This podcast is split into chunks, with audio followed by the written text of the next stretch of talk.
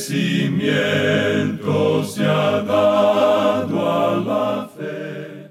A través de la Biblia, un análisis de la Biblia libro por libro que le ayudará a crecer espiritualmente. Estos estudios fueron diseñados por el Dr. J. Vernon McGee. Acompáñenos en este fascinante recorrido a través de la Biblia. La palabra Hoy en A través de la Biblia nos enfrentamos a la pregunta de ¿qué hará Dios en última instancia sobre el mal en el mundo? Bienvenidos a A través de la Biblia, el programa donde conocemos a Dios en su palabra. Soy su anfitrión, Hegel Ortiz, y a la vez le invito a subir a bordo del autobús bíblico para un viaje al futuro en el que vislumbraremos la soberanía última de Dios en acción. Hoy vamos a volver a los capítulos 38 y 39 del libro de Ezequiel para profundizar un poco más. Así que busque su Biblia o encienda su Biblia en el capítulo 38 de Ezequiel. Antes de entrar en el estudio de hoy, quiero darle la bienvenida otra vez a Giselle, miembro de nuestro equipo internacional de A través de la Biblia. Ella está en el estudio hoy conmigo para hablar un poco acerca del 50 aniversario que estamos celebrando este año 2023. Hola Giselle y bienvenida. Hola Geyel, gracias por invitarme otra vez. ¿Cómo estás? Estoy bien. ¿De qué nos hablarás en el día de hoy? Bueno, Geyel, el tema es la tecnología. ¿Qué te Mm, parece? Interesante. ¿Cómo ha cambiado desde que a través de la Biblia empezó a transmitirse en el año 1973? Y cómo el Señor ha multiplicado el impacto de su palabra. Sí, realmente es interesante. La tecnología ha cambiado demasiado. Al principio solo existían las cintas de carrete a carrete que transmitía la emisora. Y no sé si recuerdas, Geyel, que si un oyente no podía escuchar el programa en el momento que se transmitía, no había posibilidad de volver a escucharlo. Así es. ¿eh? Me imagino, Giselle, que los oyentes sentían anticipación, como esa emoción por escuchar en el momento preciso, estar listos con los niños, me imagino, en silencio o callados, o si estaban fuera de la casa o lo que sea, para poder escuchar en el momento en que empezaría el programa con esos compases de la música de cuán firme cimiento. Así es, Geyel, yo imagino lo mismo. Y luego, en los años 80 y 90, los programas se distribuían en cintas de casetes, Geyel, a las emisoras y también a los oyentes. Así que tenían entonces la posibilidad de volver a escuchar el programa y compartir el programa con otras personas, Geyel. Excelente. Así es, y yo conozco, Gisela, personas que recibían esas cintas de casetes por correo de parte del ministerio y que todavía la tienen, la tienen guardada como un recuerdo bastante especial y, y- y emotivo y maravilloso. Después de las cintas de casetes, entonces llegaron los CDs durante los años 90. Heyel fueron muy populares en las emisoras, tanto como para los oyentes también. Y también se distribuía el programa en CDs por correo postal. De hecho, Heyel enviábamos el programa a más de 500 emisoras alrededor del mundo. ¿Puedes imaginarte eso? ¡Wow! Inclusive a una emisora en Suecia. Interesante, ¿eh? Así es. Entonces, Geyel, llegó el Internet. El Internet definitivamente cambió todo esto, ¿no? Así es, Geyel, cambió mucho. Desde el año 2020, las emisoras consiguen el programa a través del Internet. Y en adición a un número creciente de emisoras que transmiten el programa por las ondas de la radio. También está disponible en el Internet en varios formatos, Geyel. ¡Qué maravilla el Internet! El Internet definitivamente es maravilloso, Giselle. Y sé que hay una generación que no entiende lo que es carrete, casete, CDs, y están en el. Internet o cintas. ¿En qué otras plataformas tienen acceso gracias al Internet con el estudio a través de la Biblia? Sí, Heyel, en nuestro sitio multilingüe en línea, en plataformas de streaming como Spotify y Apple Podcast, que sabemos que ya los jóvenes conocen esto. Así es, son aplicaciones que están disponibles que las personas pueden utilizar en cualquier lugar donde se encuentren. y también, Heyel, en nuestra página en YouTube, que es una nueva página que invitamos a los oyentes a visitar, y también en varias aplicaciones. Es decir, a través del Internet podemos llegar a más personas y todas estas maneras de escuchar lo que nos ayudan es a extender el alcance del ministerio, el alcance de la enseñanza bíblica y a la vez el alcance de poder compartir con otros las verdades del Evangelio y llevar la palabra entera al mundo entero. Gracias por estar con nosotros, Giselle. ¿Qué tal si oramos para iniciar? Oremos. Padre Celestial, te damos gracias por tu palabra, gracias porque podemos venir ante ella y porque ella nos habla. Te pedimos que uses este tiempo y al Maestro. En el nombre de Jesús oramos. Amén. Y ahora, recuerde buscar su Biblia o encender su Biblia en Ezequiel capítulo 38 porque estamos iniciando nuestro recorrido bíblico de hoy con las enseñanzas del Dr. Magui en la voz de nuestro maestro Samuel Montoya. Hemos llegado, amigo oyente, a la última división principal en la profecía de Ezequiel. Tenemos algo aquí que confiamos usted haya descubierto, ya que es importante, y lo hemos visto en los libros de Isaías y Jeremías, y ahora también en el libro de Ezequiel. Y es que estos libros no son escritos en una forma así descuidada, no son presentados de una manera confusa, sino que existe un plan y un propósito definido en cada uno de estos libros y hemos visto esto ahora en el libro de Ezequiel. En primer lugar, vimos a Ezequiel entre los cautivos, en los canales que salían del río Éufrates en la tierra de Babilonia. Los profetas mentirosos, usted recordará, habían animado a la gente a creer, ya que Jerusalén no había sido destruida cuando Nabucodonosor subió contra ella dos veces, pues que eso nunca iba a ocurrir, que Dios no permitiría eso. Así es como ellos estaban interpretando la profecía y estaban completamente equivocados.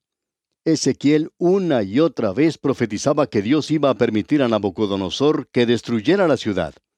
Era una ciudad llena de sangre, una ciudad impía, una ciudad pecaminosa, y aunque era la ciudad de Dios, iba a ser destruida. Y así sucedió.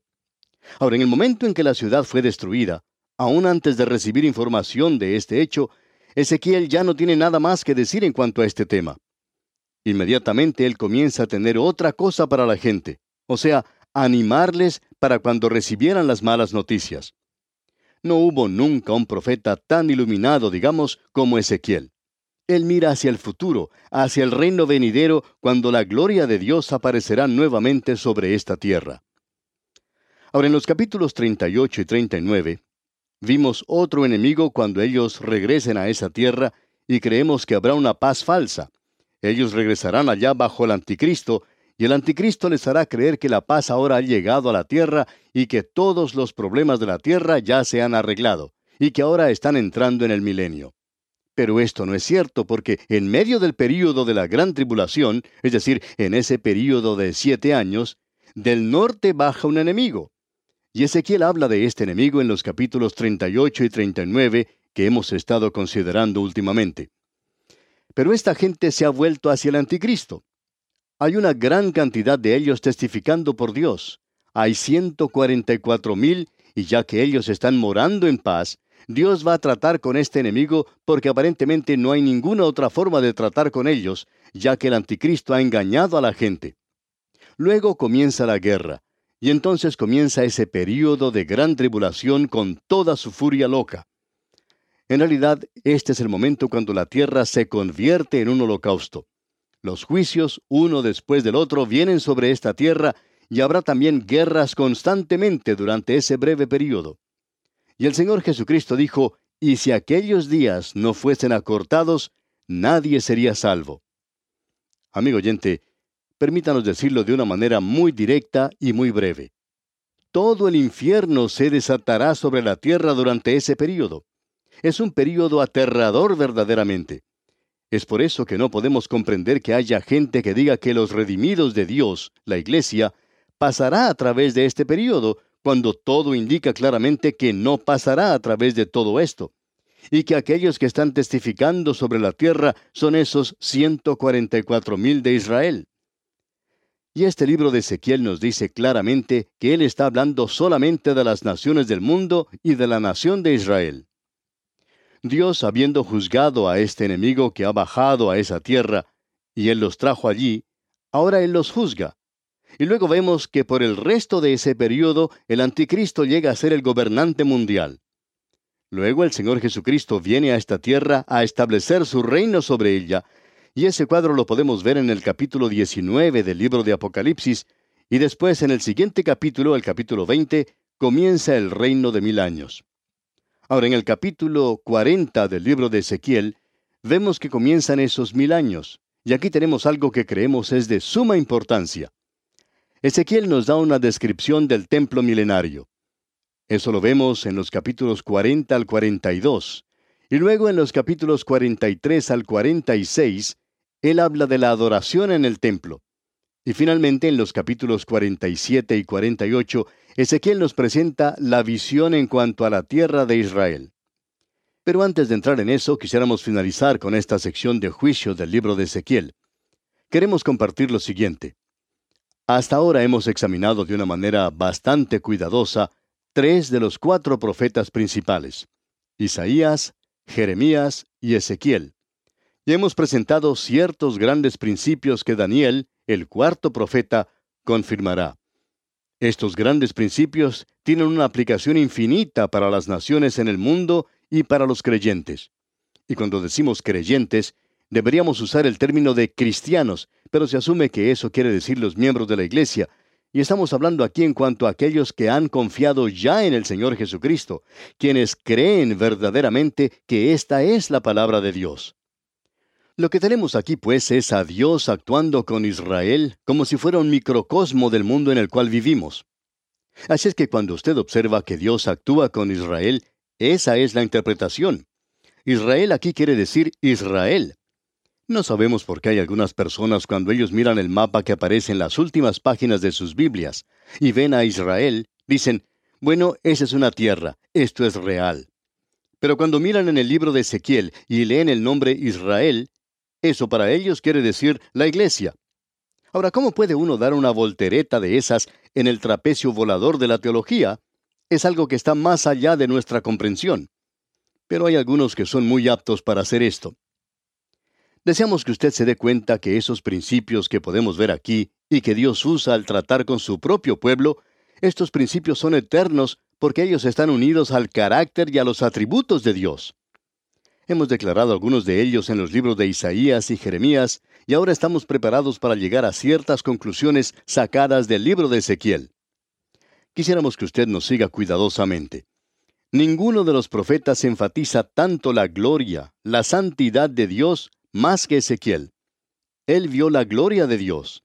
Esa fue esa gran visión que se menciona al principio del libro. Él nunca se alejó de eso. Y es necesario que reconozcamos eso y que tampoco nos apartemos. Su énfasis, por tanto, es en cuanto al juicio, como ya hemos dicho. Todo lo que Ezequiel dijo cuando pasamos a través de esa sección una y otra vez es que Dios es misericordioso y no quiere que nadie perezca, una y otra vez Él les advirtió que se volvieran a Dios, porque si no lo hacían, Él iba a juzgar a Jerusalén. Por muchos capítulos Él dijo eso. Ahora el énfasis era sobre el juicio de Dios. Cuando eso llegó entonces, Ezequiel les animaba al mirar ellos hacia el futuro. Pero Él les dijo que llegaría otro enemigo.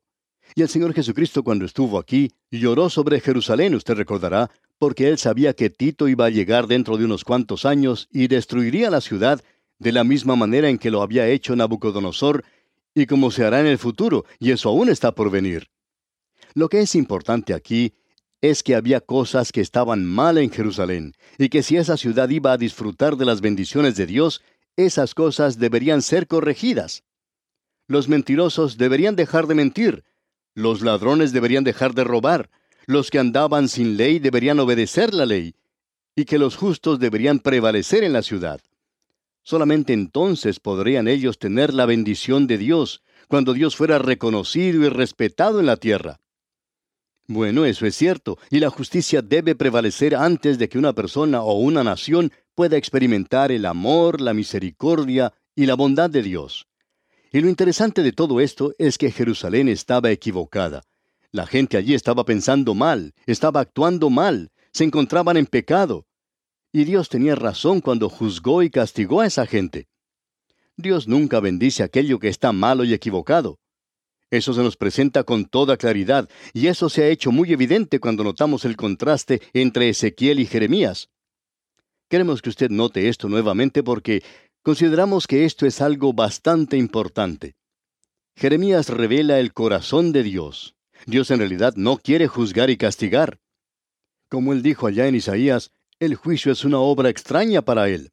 Él prefiere salvar y eso es lo que él quiere hacer. Él no quiere que ninguno perezca. Y él está muy comprometido con la raza humana. Esa es la gran declaración que tenemos allá en el Evangelio según San Juan, capítulo 1, versículo 14. Y aquel verbo fue hecho carne y habitó entre nosotros. Eso nos revela que Él tenía un cuidado por nosotros y que Él nos ama. Cuando Jerusalén fue destruida, eso quebrantó su corazón, y Jeremías lloró sobre la ciudad, y no nos sorprende entonces que la gente haya pensado que Jesús era Jeremías, porque él también lloró sobre la ciudad de Jerusalén. Ahora en Ezequiel tenemos algo completamente diferente. Cuando Jerusalén fue destruida, en ese mismo instante murió la esposa de Ezequiel, y Dios le prohibió a él que se lamentara o que sintiera tristeza por ella. Ezequiel tenía que seguir portándose como si nada hubiera ocurrido. Dios estaba llorando sobre Jerusalén, pero Dios no lamentaba o llevaba luto por ello. Dios no se estaba arrepintiendo por lo que había hecho. Lo que tenemos aquí es que Dios con sus ojos llenos de lágrimas castigó a Jerusalén y destruyó a esa ciudad, y él estaba realizando aquello que estaba de acuerdo con su carácter, aquello que era justo porque Dios hace lo que es justo, amigo oyente. El apóstol Pablo hace la pregunta, ¿hay alguna injusticia en Dios? Por supuesto que no la hay. Dios hace lo que es justo, de modo que su gloria se manifiesta en juicio, su gracia se manifiesta en la redención, y si Él no hubiera provisto esa redención para nosotros, entonces no habría ninguna clase de salvación para el hombre. En los capítulos 38 y 39 de este libro de Ezequiel, se nos habla de un reino del norte y que llegará a ser Rusia, y eso es lo que sucede en el día de hoy. Cuando Rusia sea destruida en el futuro, surge la siguiente pregunta. ¿Por qué destruirá Dios a Rusia? Bueno, miremos lo que aquí se nos dice y descubramos por qué. Vamos a leer dos versículos aquí en Ezequiel capítulo 38. Por ejemplo, el versículo 16 dice, Y subirás contra mi pueblo Israel como nublado para cubrir la tierra, será al cabo de los días, y te traeré sobre mi tierra, para que las naciones me conozcan, cuando sea santificado en ti, oh Gog, delante de sus ojos. Bien, ¿qué es lo que va a hacer Dios? Dios los va a destruir. ¿Y me quiere usted decir que Dios va a hacer eso? Por cierto que lo hará, amigo oyente. Solo los liberales tienen problemas con el Señor Jesucristo maldiciendo a una higuera y destruyendo a unos cuantos cerdos. Bueno, leamos ahora otros versículos. En el capítulo 39 tenemos los versículos 6 y 7. Y allí dice, Y enviaré fuego sobre Magog y sobre los que moran con seguridad en las costas, y sabrán que yo soy Jehová. Y haré notorio mi santo nombre en medio de mi pueblo Israel, y nunca más dejaré profanar mi santo nombre, y sabrán las naciones que yo soy Jehová, el santo de Israel. Ahora aquí nos toca hacernos la pregunta, ¿dónde está Dios en el día de hoy? ¿Por qué no hace Él algo el día de hoy? ¿Por qué no actúa hoy? Por todas partes nosotros podemos ver injusticia. Los creyentes son perseguidos en muchas naciones, y no hay ningún respeto hoy para Dios a través de las naciones de este mundo.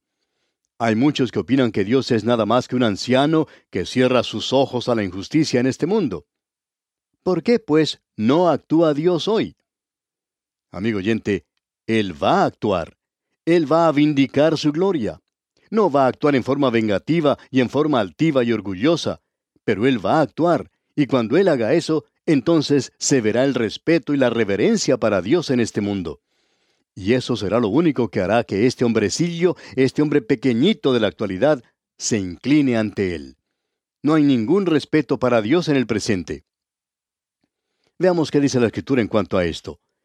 En su epístola a los Romanos, capítulo 2, versículo 3, el apóstol Pablo dice, ¿Y piensas esto, oh hombre, tú que juzgas a los que tal hacen y haces lo mismo, que tú escaparás del juicio de Dios? Bueno, amigo oyente, usted no va a escapar. No va a poder salirse con la suya. Y aun cuando el hombre piensa que eso será así, no sucederá de tal manera. También en la epístola a los Hebreos capítulo 2 versículos 3 y 4 leemos, ¿Cómo escaparemos nosotros si descuidamos una salvación tan grande, la cual, habiendo sido anunciada primeramente por el Señor, nos fue confirmada por los que oyeron, testificando Dios juntamente con ellos con señales y prodigios y diversos milagros y repartimientos del Espíritu Santo según su voluntad. ¿Cómo puede uno escapar si descuida una salvación tan grande, amigo oyente? Bueno, no puede escapar simplemente. No hay ninguna respuesta para esto. Permítanos mencionar algo aquí, amigo oyente, que tiene un efecto chocante, digamos, para algunos predicadores liberales y para aquellos que están tratando de hacerse un nombre para sí mismos y tratan de ganarse a todo el mundo. Quieren hacer del mundo un lugar mejor para vivir, para la gente que está en camino al infierno. Y aún algunos fundamentalistas hoy están demasiado ocupados tratando de corregir a otros fundamentalistas que no tienen tiempo para tratar con este tema y aquí lo tenemos. Amigo oyente, el infierno es una realidad terrible. Usted puede interpretar esto como le guste. Es un lugar donde un Dios santo coloca a aquellos que están en rebelión contra Él, y a aquellos que pecan con impunidad, y a aquellos que blasfeman su santo nombre a voluntad, aquellos que viven como animales en nombre de la libertad, sin embargo, se entregan a la inmoralidad más grasa. Amigo oyente, el nombre santo de Dios va a ser vindicado. Ahora, ¿cómo será eso? ¿En amor? Dios está demostrando su amor hoy, habiendo entregado a su Hijo. Aquellos de nosotros que le nombramos a Él, necesitamos aprender una lección. Necesitamos aprender que no podemos actuar con ligereza en cuanto a Él. No podemos actuar ante Él con demasiada intimidad. Nuestro Dios es un Dios santo, y debemos aprender que nosotros no podemos andar presumiendo ante Él. No podemos pecar y pensar que nada nos va a suceder. Si esto fuera así, entonces Dios no sería nada mejor de lo que usted es. Amigo oyente, yo soy una criatura, yo soy un pecador, pero soy lo que soy hoy por la gracia de Dios. El hombre no es otra cosa sino una criatura, y la voluntad de Dios prevalecerá, y nuestra posición de vida es la de inclinarnos ante Él. Mi libertad hoy se encuentra en la voluntad de Dios. Él recuerda que somos polvo, pero podemos decir con el apóstol Pablo, mas fui recibido a misericordia. Amigo oyente, si usted lo desafía a Él, Él puede aplastarle a usted debajo de sus pies.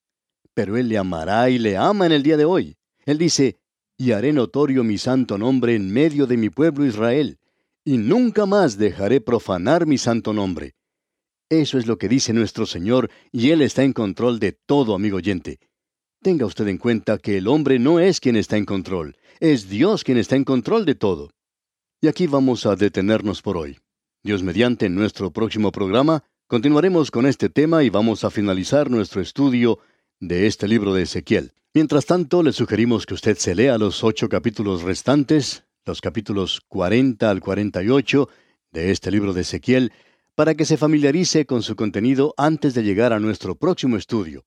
Es nuestra oración que las ilimitadas bendiciones del Señor sean con usted, ahora y siempre. ¿Fue de ayuda para usted el estudio de hoy? ¿Desea enviarnos algún comentario de lo que ha estado escuchando? Entonces escríbanos, no espere más. Nuestro correo electrónico es atv@transmundial.org. atv@transmundial.org. Si desea recibir las notas y bosquejos de lo que estamos estudiando, suscríbase gratis en nuestra página en internet a través de la biblia.org barra notas a través de la biblia.org barra notas